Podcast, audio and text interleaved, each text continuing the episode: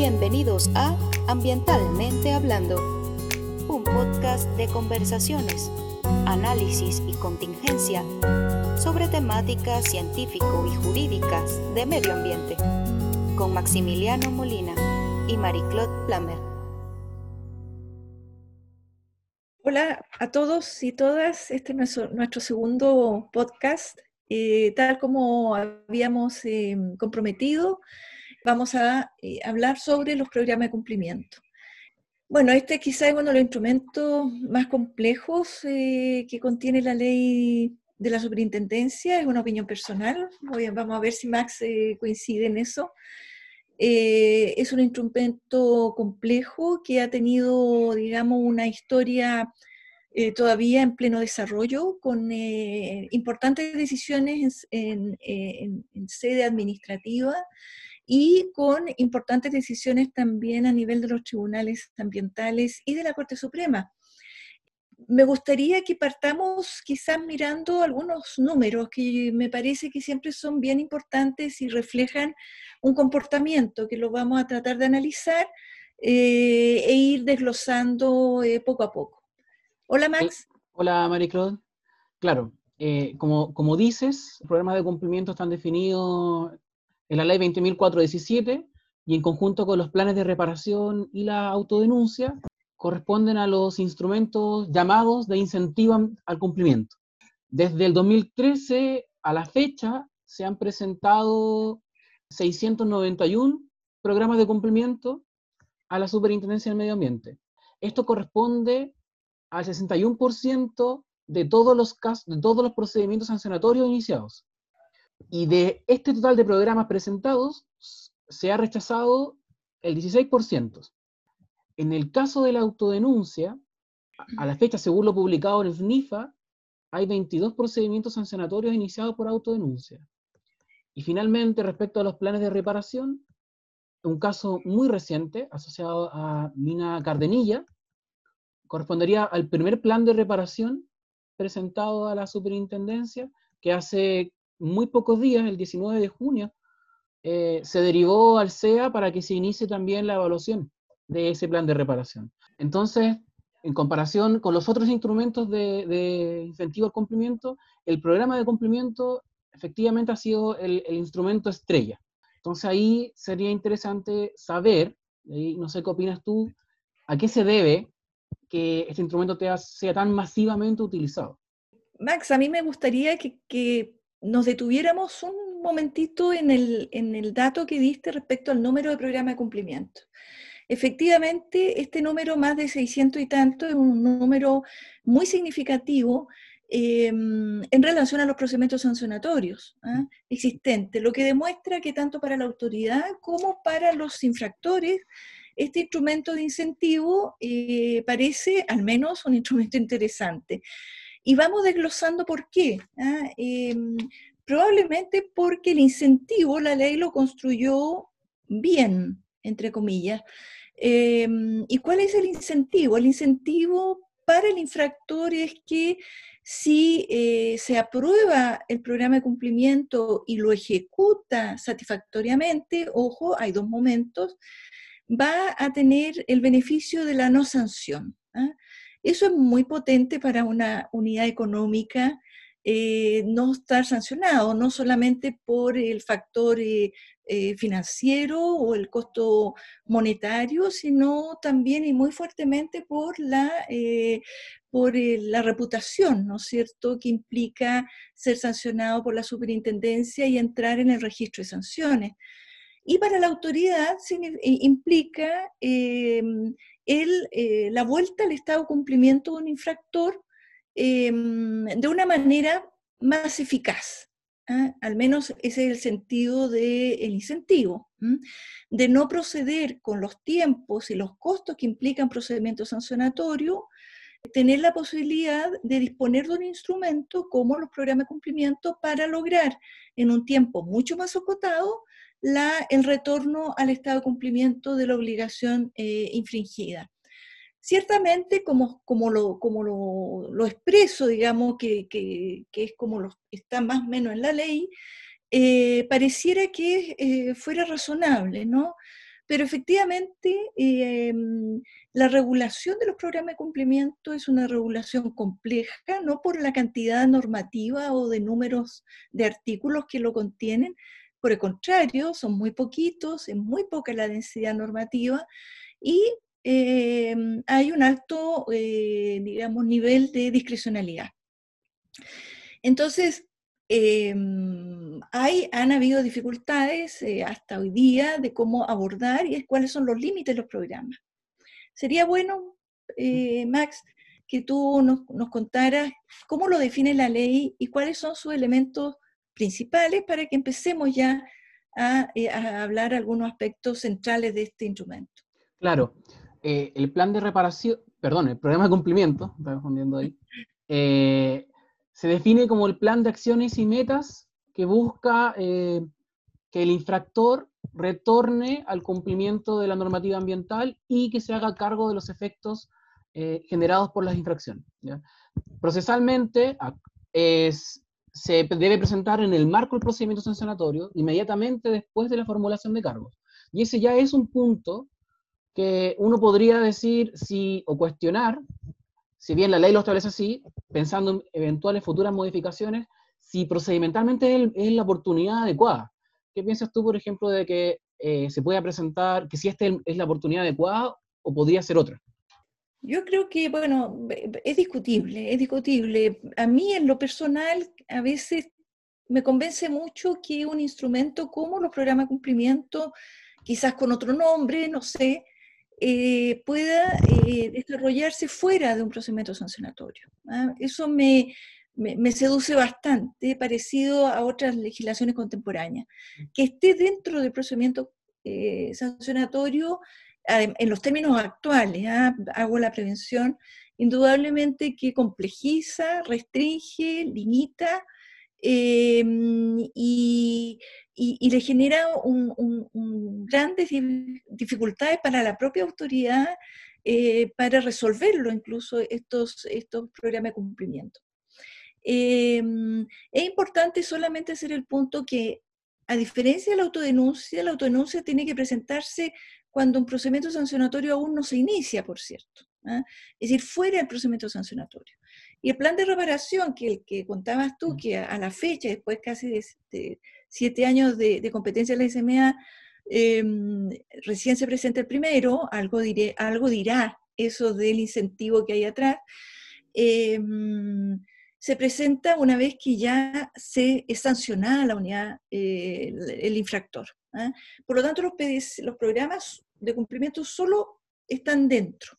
Y eh, en, la, en la problemática que ha generado aquello es que, entre otras cosas, digamos, que vamos a ir viendo, las críticas que se le da a este instrumento a partir de la propia aplicación y práctica, y, incluso algunos, algunos eh, valores adicionales al instrumento, aparte del incentivo, es bueno señalarlo. Por ejemplo, para algunos los programas de cumplimiento son verdaderas cartas en blanco para los infractores, es decir, verdaderos em, perdonazos, ¿eh? como, como se les señala por algunos.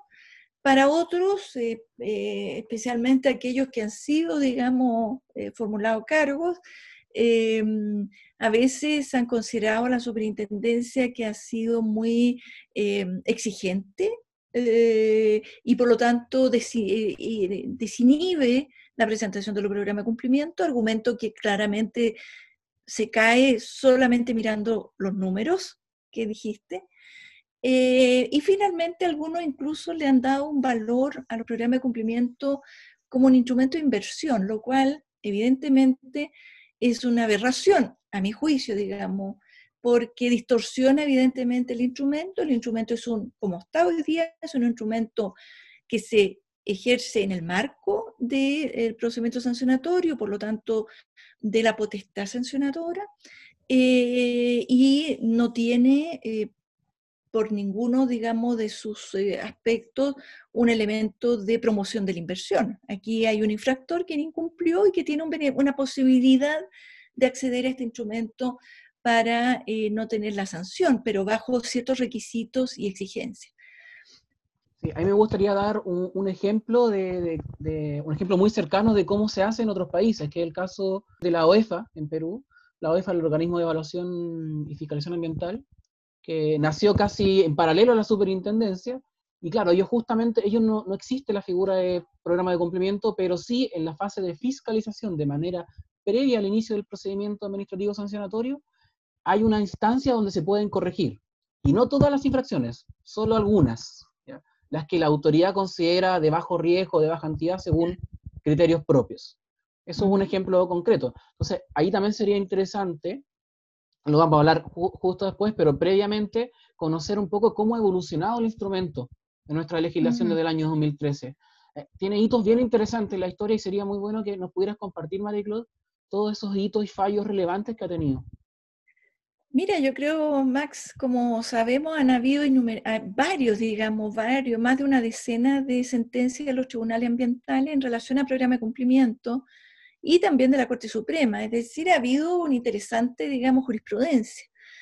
Pero si, si tenemos, digamos, la necesidad de identificar algunas sentencias como referenciales, eh, yo creo, a mi juicio, que hay una sentencia importante eh, que se dicta eh, por el segundo tribunal ambiental eh, asociado al programa cumplimiento presentado por, por Pascualama, que fue el procedimiento sancionatorio número dos, digamos, que se, que se había iniciado en contra de, de dicho proyecto, y que la superintendencia rechazó ese programa de cumplimiento. ¿Ah? fue reclamado y finalmente la sentencia del Tribunal Ambiental confirma la decisión de la superintendencia. Em, ¿Y qué es lo que resalta aquí? Primero que estableció un elemento que me, parece sustantivo, ¿ah? que es em, eh, la fuerza eh, que eh, otorga el tribunal y ahí acoge todas las argumentaciones que entregó la Superintendencia de Medio Ambiente en ese momento respecto a que el programa de cumplimiento y la Superintendencia tiene que em, velar por el interés público comprometido en, em, en el desarrollo de, de los objetivos del programa de cumplimiento que es básicamente la protección del medio ambiente en los términos establecidos en la ley y en el reglamento eh, pertinente.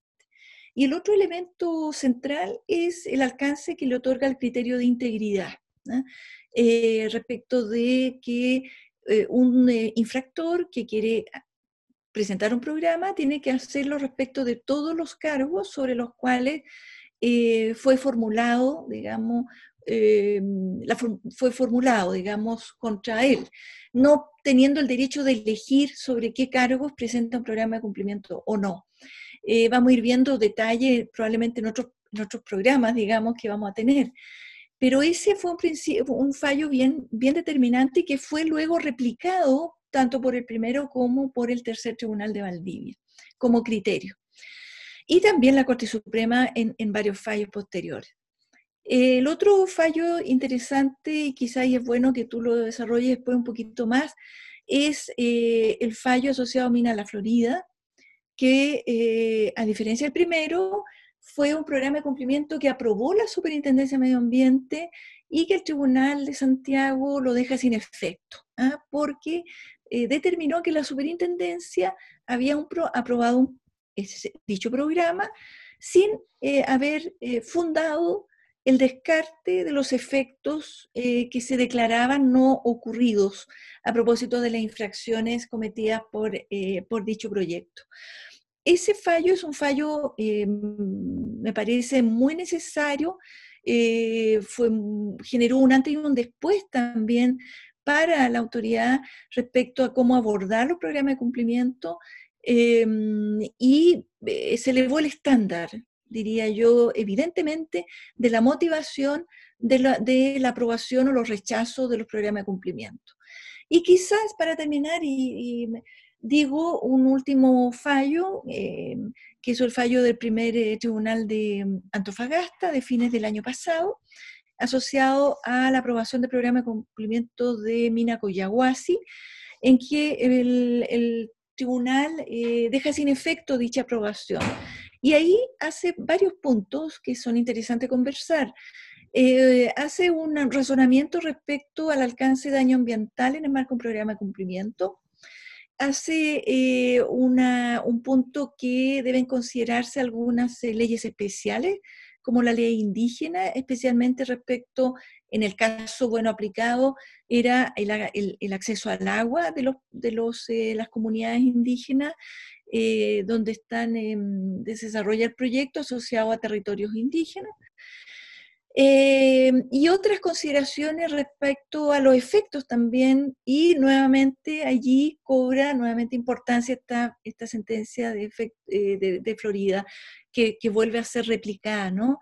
Con mayor énfasis, especialmente en caso Coyahuasi, considerando incluso infracciones cuya data era bastante larga, eh, según recuerdo, 10 años a 23 años de infracciones, digamos. Entonces sería bueno que quizás Max, eh, desde la perspectiva técnica y de la perspectiva de los efectos, cómo eso se fue traduciendo en las decisiones de la superintendencia. Claro, ahí sería bueno recordar bien sintéticamente el caso de Florida, primero. Lo que se venía haciendo en ese momento, que se puede ver de la lectura de los programas de cumplimiento y las resoluciones de aprobación de estos, que por lo general se justificaba la no ocurrencia de efectos dado que en el marco de, los informes de seguimiento ambiental o de lo constatado en las fiscalizaciones, no había evidencia o un hecho objetivo que quisiera presumir que ocurrió algo. En palabras más simples, después lo que hace el tribunal es decir, no es correcto decir ah, de primera, de primera vez, digamos, que no hay efectos, sino que la empresa o el infractor, mejor dicho, es el que tiene el deber de acreditar con antecedentes técnicos fundados que no ocurrió efectos. Entonces traspasa la carga de la prueba a que debe siempre acreditar la no ocurrencia de efectos, especialmente, y ahí uno empieza después a, analizar con más detalle. La lógica dice que si se incumple una medida de naturaleza mitigatoria, si especialmente si son incumplimientos de larga data, al menos de forma presumible uno dice, bueno, si esto se busca, este, esta medida buscaba evitar o mitigar un efecto, si no se cumplió, uno podría presumir que se generó el efecto. Esa lógica es la que estableció el segundo tribunal ambiental en el caso de Miren la Florida. Entonces ahí fue ese punto de inflexión grande que dice. En el caso después de Coyahuasi, ahora cuando el, tema de daño ambiental, hay que comprender que eso nace de que si bien no era un elemento eh, controversial directamente del procedimiento, porque no hubo una imputación de daño ambiental, nace porque eh, el denunciante, la comunidad en este caso, eh, alegaba de que el programa de cumplimiento no debía proceder porque los efectos que se configuraban eran, eh, configuraban en realidad daño ambiental. Eh, recordemos que daño ambiental es una configuración jurídica que en algún momento lo vamos a conversar, para no entrar en detalle de eso, pero no basta con que solo haya un efecto, sino que tiene que haber otros elementos. Entonces el tribunal, en ese contexto, dice, analiza la situación de daño ambiental no, se, no, dice si hay o no hay, pero sí se pronuncia diciendo que no está de acuerdo, o no estaría de acuerdo de una forma bien condicional, no recuerdo exactamente la redacción, con el criterio que ha establecido la SMA para decir que no procede el programa de cumplimiento cuando hay una imputación de daño ambiental inicialmente. Y ahí bien interesante porque ese, bueno, ese criterio está establecido por la SMA, especialmente en el alero de buscar conversar los distintos instrumentos que hay, porque por algo existe el plan de reparación que se debería hacer cargo de esto, ¿ya? Pero probablemente lo que busca el tribunal, de forma indirecta al decir eso, es que se deba analizar en su completitud la propuesta de programa de cumplimiento, también especialmente recogiendo la sentencia del segundo tribunal respecto al caso Pascualama, ¿ya? que no se debe fragmentar finalmente, no, no, tanto ni, ni, ni, el infractor ni la autoridad debería fragmentar los cargos para llevar a propuestas independientes, que es lo que se estaba haciendo actualmente, separar los procedimientos cuando había daño ambiental. Entonces, en la práctica, lo que, se, lo que se va a generar esto es que el estándar para poder cumplir la eficacia de un programa de cumplimiento para su aprobación se va a elevar. Y es muy esperable que cuando se impute daño ambiental, eh, el programa de cumplimiento, eh, si no lo logra abordar bien, no vaya a cumplir el criterio de eficacia y sea reprobado en su completitud, con todos los cargos asociados al procedimiento. Y también uno, antes de terminar, María ese punto, igual es bien interesante eso porque uno también podría ponerse en los otro escenario. ¿Qué pasa, por ejemplo, si la superintendencia imputó cargo eh, daño ambiental en, una, en un procedimiento? Esto se va, el titular efectivamente no presenta programa de cumplimiento por eso, dado el criterio actual, pero en el marco del procedimiento sancionatorio, eh, la imputación de daño ambiental se cae. Y finalmente, la sanción final de la empresa no es por daño ambiental, sino por otras, otros elementos. Claro, uno se cuestiona ahí, bueno, entonces se le inhibió a la empresa la posibilidad de presentar programa de cumplimiento. ¿Qué piensas tú ahí bueno, de eso bueno, venir? Primero, bueno, déjame referirme un poquito al, al, al, digamos, lo que plantea la sentencia mm. Coyahuasi, que efectivamente eh, el caso Coyahuasi, la formulación de cargo, no, no, hay ningún cargo con imputación de daño ambiental. Este es un razonamiento a partir de una alegación de los reclamantes. Eh, y el tribunal efectivamente dice, no, aquí la superintendencia no puede, digamos, efectivamente, tal como tú lo planteas, eh, hacer esta exclusión de los cargos que eh, van con daño ambiental. Entonces, probablemente en la lectura, y estoy de acuerdo con tu, con tu razonamiento, debería llevar a una suerte de restricción, ¿no? Para la aprobación de los programas de cumplimiento. La interpretación que ha tenido consistentemente la superintendencia, por lo menos del año 2014, era excluir los cargos de daño ambiental considerando digamos, que había ahí un instrumento en sede administrativa, eh, que son los planes de reparación, para hacerse cargo del daño ambiental configurado y sancionado, eh, y también con una eh, acción judicial, digamos que es la acción por daño ambiental ante los tribunales ambientales. Y la relación entre daño y la reparabilidad de un daño ambiental y el programa de cumplimiento se veía digamos, de acuerdo a la interpretación que se hacía desde la, desde la superintendencia, incompatibles. Entonces, efectivamente, eh, si se tiene que mirar el, la formulación de cargo con todos los cargos, incluidos daño ambiental, evidentemente va a llevar, es decir, cree, uno cree razonablemente, a que va a tener que rechazarse los programas de cumplimiento prácticamente solo por un dato, es decir, solo por el plazo. ¿ah? Para la reparación probablemente se requiere plazos que van por sobre los 5, 10, 20 años, incluso más allá a veces de, esa, esa, cantidad de tiempo. Em, y, ya podría estar dentro de un programa de cumplimiento manifiestamente dilatorio para efectos de eh, entender cómo, cómo, cómo, se plantea este instrumento. Entonces, creo, y haciendo una, un, comentario muy, muy rápido también, que allí la, quizás el, tribunal, no sé, no, o no hizo esta relación más sistemática la ley, la ley de la superintendencia, em, pero bueno, está allí y se hace de alguna manera también eh, eco de una partecita de la sentencia de Pascualama de, em, de programa de cumplimiento eh, que, fue relevante, donde dice algo parecido en una frase, pero no lo desarrolló en esa oportunidad. Ahora, en, en este fallo sí lo desarrolla. Ahora, respecto a lo que tú dices, que si no hay programa de cumplimiento, se le rechaza el programa de cumplimiento, sigue el sancionatorio y a consecuencia del sancionatorio, de los descargos, de las presentaciones, de las pruebas, la propia autoridad llega al convencimiento que no hay daño ambiental, bueno, no, son las, en definitiva, no son las reglas del, juego, digamos. No tendrá la posibilidad, digamos, bueno, mejor para el titular que no haya hecho la referencia al daño ambiental, porque si no tendría otro tipo también de consecuencias. Pero ciertamente también cuando la autoridad imputa daño ambiental, lo que uno espera de la autoridad es seriedad, ¿no? la seriedad para efectos de, eh, de la, no solamente en el caso que imputa daño ambiental, sino cuando formula cargos. En general también ese es un dato que nosotros podríamos ir analizando después, más adelante, de los procedimientos sancionatorios, cuántos imputan, cuántos son configurados, ¿ah? porque parte importante de la investigación tanto en sede de fiscalización como en la sede de sanción y cumplimiento, es justamente em, permitir eh, que al momento de decidir formular cargos, eh, lograr la seriedad y la convicción necesaria con el margen de riesgo controlado que permite iniciar un sancionatorio que finalmente lo que se busca es sancionar. ¿ah? Eh, o presentar un programa de cumplimiento eficaz y que cumpla los requisitos establecidos en la ley.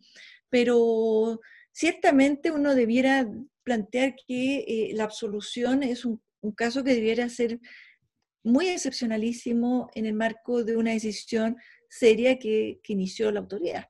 en todo caso, Marie-Claude, ese caso a la fecha no se ha dado. Aún no conozco ni un caso en que es configurando daño ambiental, imputando daño ambiental, mejor dicho, a nivel de la resolución sancionatoria, no se, no se mantenga. No se, mantenga.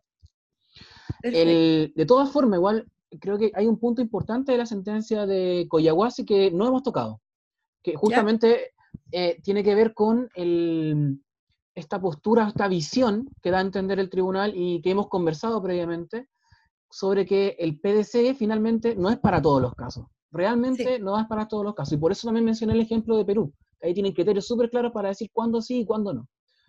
Entonces, el tribunal da a entender, especialmente cuando analiza la, acción de ingreso al CIA, con las medidas que se plantean y con la incertidumbre que hay eh, por el modelo hidrogeológico que presenta Coyahuasi.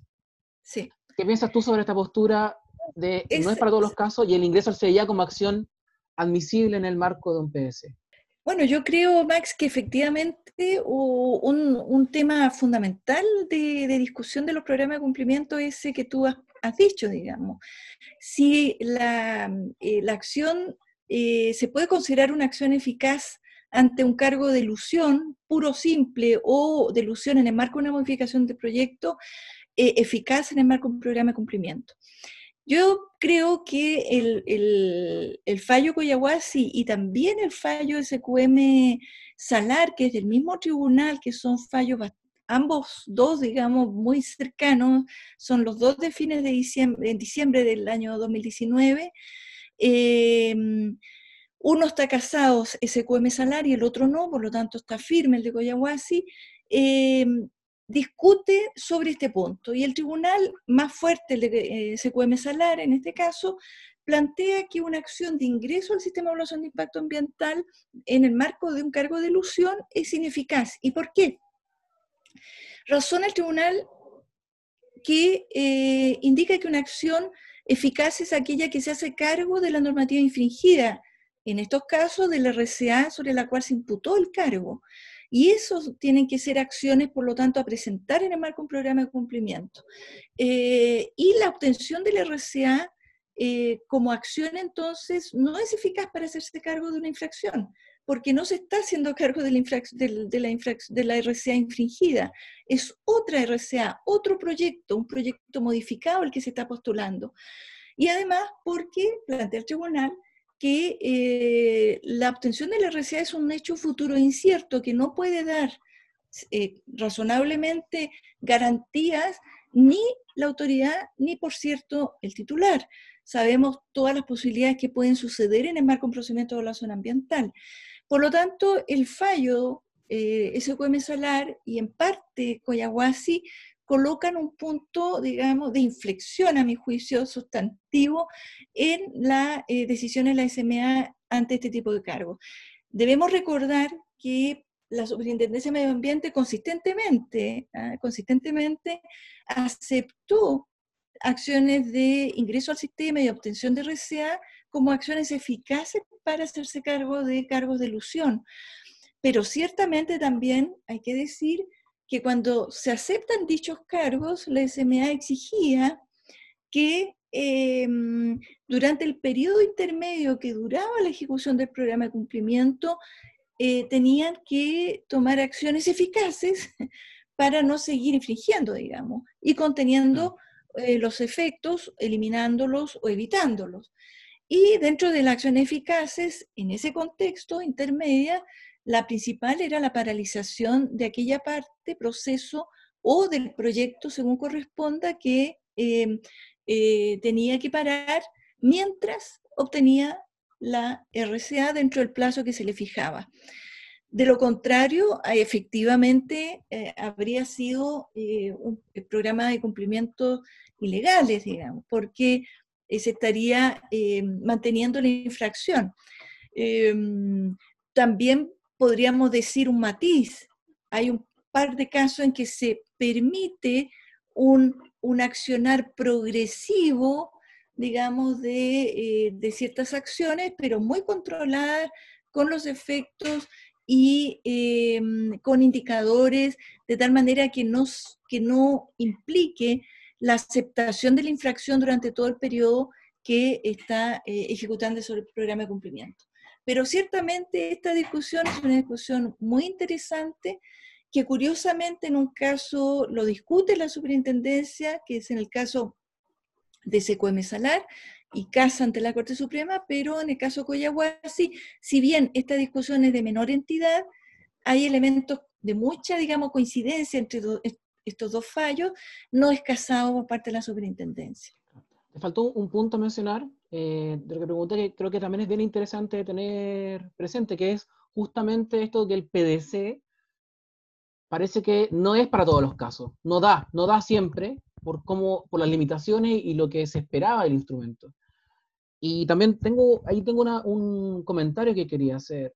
Eh, en esa sentencia, claro, se, se, plantea esto de que el hecho futuro de la aprobación de la RCA es incierto. Ese, argumento no, no, lo comparto tanto en el sentido de que el que sea incierto, al menos en los programas de cumplimiento, cuando hay una acción de ingreso al CIA, esa acción se plantea con los distintos caminos y se plantea que si la RCA no se obtiene, la consecuencia es que el programa de cumplimiento pasa a ser rechazado. O sea, tampoco es como que una carta tan blanca en ese sentido, porque la consecuencia de que la RCA se rechace va a ser el, incumplimiento del programa de cumplimiento con las consecuencias que eso trae. Yo lo digo puntualmente por ese punto. Sí, puedo hacerte un contrapunto a, ese, a ese... Claro. Mira, a mí el fallo Coyahuasi me, mm, y, ese Gómez Salar me hicieron, digamos, replantear varias cosas ¿no? Eh, y enfrentar, eh, digamos, racionalmente lo cómo estaba ahí expresado. Me hace a mí sentido, por un lado, esta, esta, esta digamos, exigencia a acciones eh, que se refieran efectivamente a, la normativa infringida. ¿ah? Eh, porque ese es el sentido del programa de cumplimiento en el fondo. ¿ah?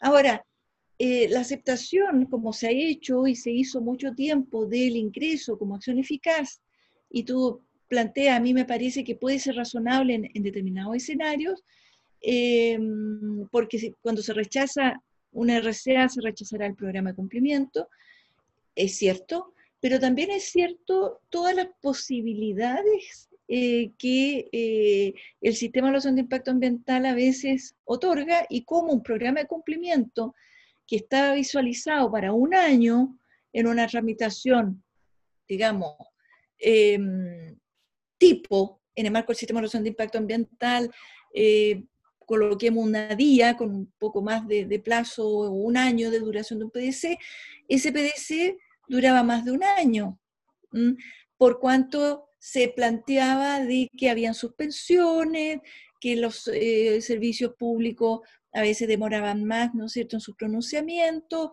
por una serie de elementos que finalmente desde la superintendencia se planteaba y se aceptaban estas, estas digamos, eh, ampliaciones, eh, porque hay una dinámica de un instrumento que no es el programa, que es el sistema de evaluación de impacto ambiental. Entonces allí, evidentemente, genera un contrapunto, un punto de, permanente de tensión a mi juicio, ¿ah? em, de eh, decisiones de otro órgano que están incidiendo en una definición de, esta, de este programa de cumplimiento que no hay que olvidar nunca, se da en el marco de un procedimiento sancionatorio.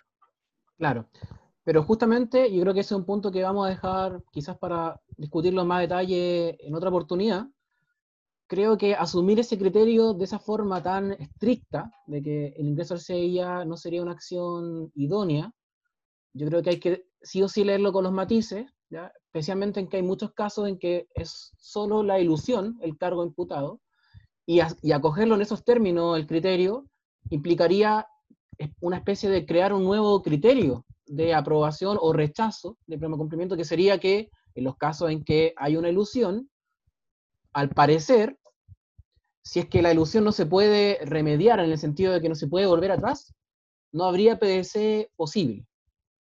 ¿Cierto? eso creo que es lo que uno podría concluir de, ese tema. Sí. Por eso es complejo, digamos. Yo creo que las definiciones son bien caso a caso.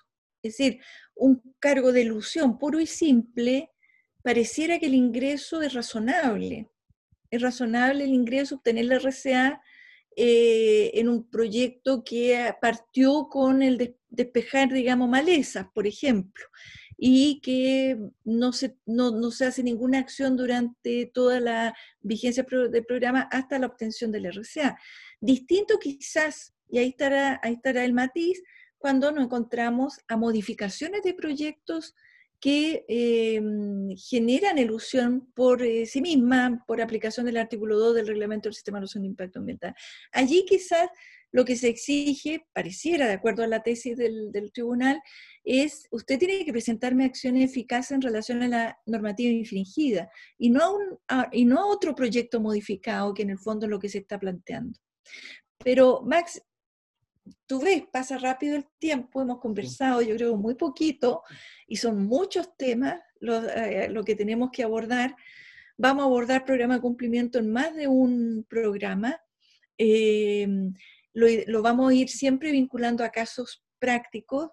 Vamos a abordar la autodenuncia en un programa aparte, los planes de reparación en otro programa. Así que no crean que esto es lo único que vamos a hablar del programa de cumplimiento. Hay mucho, mucho tema que discutir y probablemente muchos no vamos a estar de acuerdo. Efectivamente, yo hay muchas cosas no, no estoy de acuerdo todavía. Antes de, de, cerrar el programa, me gustaría hacer una, una, aclaración en función de algo que dije el programa pasado. Eh, ah, yo, yo, mencioné que eh, habían más de 15 instituciones que veían la gestión del agua en el país y me hicieron llegar por interno un dato de un informe que, que se elaboró el año 2013 eh, por el Banco Mundial y que actualmente tiene la mesa del agua y está disponible en la página del MOP, y que habla de 43 actores involucrados en la gestión del agua en, el país, con, más, con 102 funciones diferentes esparcidas entre esos 43 actores. Ya en su momento hablaremos del tema. Y efectivamente. Está bastante correcta tu aseveración en ese, en ese momento. Claro. Oye, quizá, Max, eh, podríamos anunciar el el tema que, nos parece interesante abordar eh, para el próximo, digamos, podcast. Capítulo. Sí. Capítulo. Eh, anúncialo tú, no, eh, anúncialo tú. Bueno, mira, esto es a propósito de una sentencia que surgieron hace un tiempito, y es el alcance de, del, del, concepto de incumplimiento ambiental para efectos de la imputación como cargo de la Superintendencia de Medio Ambiente. No sé si me explico bien. Es decir, eh, todo, todo, digamos, no conformidad, toda no... Eh, toda desviación. Desviación es infracción, es infracción imputable, en definitiva. Ustedes saben, o algunos quizás los que nos escuchan, que la superintendencia ha hecho algunos esfuerzos a propósito de las dificultades de, de la cantidad de temas que tiene que ver, de, hacer algunas correcciones en sede, en, de fiscalización, en otro en sede de sanción. Pero bueno, hay un par de fallos que pareciera que va restringiendo esto y que va dejando con bastante poco espacio a la mm. superintendencia de ejercer cierto grado de discrecionalidad. Eh, y ahí entonces vamos quizá a analizar algunos dictámenes de la Contraloría que, que ha, digamos, ha emitido en los últimos años y en relación a estos dos fallos interesantes que em, han salido últimamente, que no los voy a anunciar para dejarlos, eh, digamos, con la curiosidad de que nos escuchen en el próximo capítulo. Eso. Y finalmente agradecer todos los comentarios y la buena recepción, buenas vibras de mucha gente que se comunicó con nosotros eh, por el podcast. Así que eso, nos vemos en un próximo episodio. Sí, nos vemos. Chao, Max. Esto fue Ambientalmente Hablando con Maximiliano Molina y Marie-Claude Plammer.